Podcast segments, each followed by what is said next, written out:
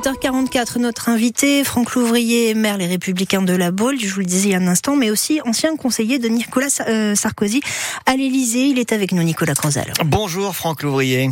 Bonjour. Ça vous rappelle quelque chose? Ce Euh, générique À la fois James Bond et à la fois l'heure de vérité. Oui, l'heure de vérité. Moi, c'est à ça que je pensais. François-Henri de Virieux sur antenne de grandes émi- émissions politiques euh, des années 80. Est-ce que ce soir, Emmanuel Macron, qui s'invite sur toutes les chaînes de télé, non pas pour une allocution ou une interview classique, il joue un peu son heure de vérité, selon vous?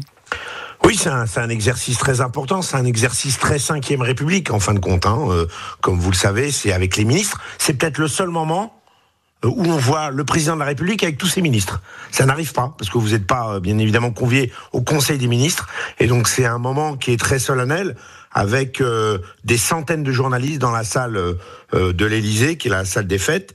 Et donc, c'est vrai que, en fin de compte, c'est un moment pour mettre à la fois en cohérence sa politique, est-ce qu'il y a un tournant à droite Il y a des questions qui se posent Oui, sur ce on- sujet. on va Et revenir puis, une d'ailleurs mise- sur- sur- sur- bien sur sûr. le fond. Et puis c'est une mise en cohérence programmatique aussi. Quelles sont les priorités? Donc voilà. Mais et donc vous dites, c'est plusieurs Louvrier, centaines de euh, journalistes à, à gérer au, en, en- dans une période très courte de deux heures. C'est ça en fait. Il y a beaucoup de choses. Il y a d'abord l'image, parce que les ministres ils seront là, mais ils parleront pas. On est bien d'accord. Il y a que Emmanuel Clairement, ils sont là en spectateur. Voilà, ils sont là pour montrer euh, l'équipe derrière le chef. Ça, on l'a bien La nouvelle compris. équipe même. ouais. La nouvelle équipe, oui.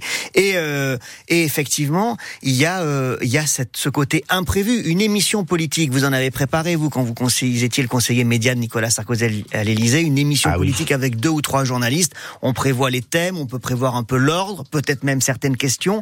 Là, pour le coup, euh, il, monte au, il monte au front sans filet, puisqu'il aura euh, 100 journalistes et il sait pas forcément quelles questions on va lui poser.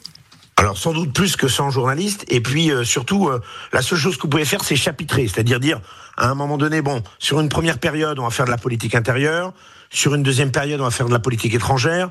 Sur une troisième période, on pourrait faire de la politique économique ou, ou dans le sens inverse. Mais, mais la seule chose dont on ne connaît pas, bien évidemment, c'est les questions. Parce que vous ne demandez pas les questions à l'avance. Et donc, euh, euh, tous les journalistes veulent poser leurs questions. Et il faut essayer de répartir entre euh, les différents médias. C'est-à-dire qu'il y a la presse française, il y a la presse étrangère, il y a aussi, bien sûr, euh, le secteur public, les chaînes privées, les chaînes d'information continue, euh, les chaînes traditionnelles. Vous voyez, donc tout ça, il y a une répartition et un équilibre à maîtriser. Alors c'est pas la première fois qu'il y a des conférences de presse comme ça, ça remonte au général de Gaulle. Je sais pas si Nicolas Sarkozy en avait fait d'ailleurs. Vous Si, allez- si, en a si fait euh, six pendant Six. son quinquennat. ouais. Mais jamais, euh, et François Hollande en avait fait aussi, mais jamais en prime time. Comment vous analysez, vous, euh, ce choix du chef de l'État de s'inviter quelque part à 20h15 dans quasiment euh, toutes les maisons, puisqu'il sera sur quasiment toutes les chaînes en même temps?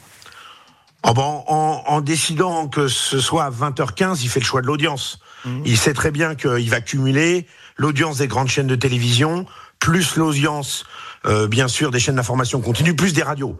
Donc, euh, il, il sait très bien que ce sera plusieurs millions, si ce n'est plus de 10 millions de personnes qui vont écouter sa conférence de presse. La seule difficulté pour lui, c'est que si c'est trop long, les gens vont le quitter. Et, et donc ça, ça va être compliqué. Et, donc de ce fait-là, il va devoir, euh, comme on dit euh, euh, à Bercy, rentrer les dredons dans la valise. C'est-à-dire essayer de mettre tout sur un moment imparti. J'aime bien l'image. Euh, et qu'est-ce qu'il va dire selon vous? Qu'est-ce qu'il peut dire? Si vous étiez son conseiller, qu'est-ce que vous lui suggéreriez de dire?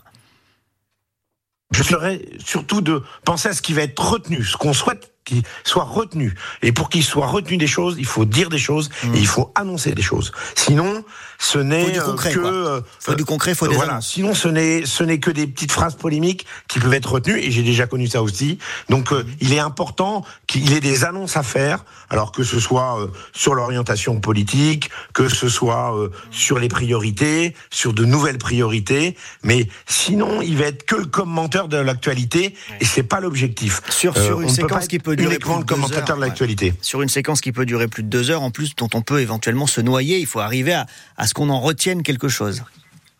Exactement. C'est de faire des annonces. Et puis de savoir aussi que c'est un rasoir euh, à deux lames, une intervention comme ça. C'est-à-dire que la première lame, c'est l'opération ce soir. Mhm. Et il y aura sans doute derrière une séance ou de rattrapage, ou de correction, euh, ou d'éclaircissement. Alors ça peut être euh, un déplacement sur le terrain, ça peut être une autre émission, une interview de presse écrite, etc., etc.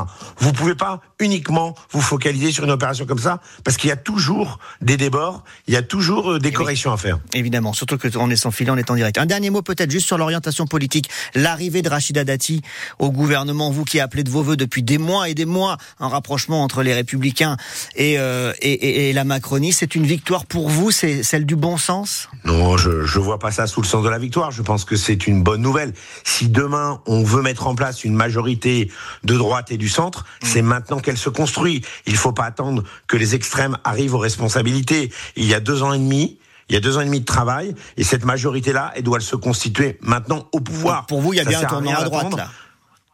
Et donc, non, clairement, mais ça, le, le, président de la République a lu et voit ce qui se passe dans le pays. La France est majoritairement à droite. Donc, il fait un gouvernement à connotation plus à droite. Faudra que vous l'expliquiez à Eric Ciotti qui a exclu Rachida Dati parce que ça, ça démarre mal de ce côté-là. Merci beaucoup en tout cas euh, Franck Louvrier pour votre décryptage très intéressant ce matin en duplex de La Bolle, ville dont je le rappelle, vous êtes le maire et bonne journée à vous.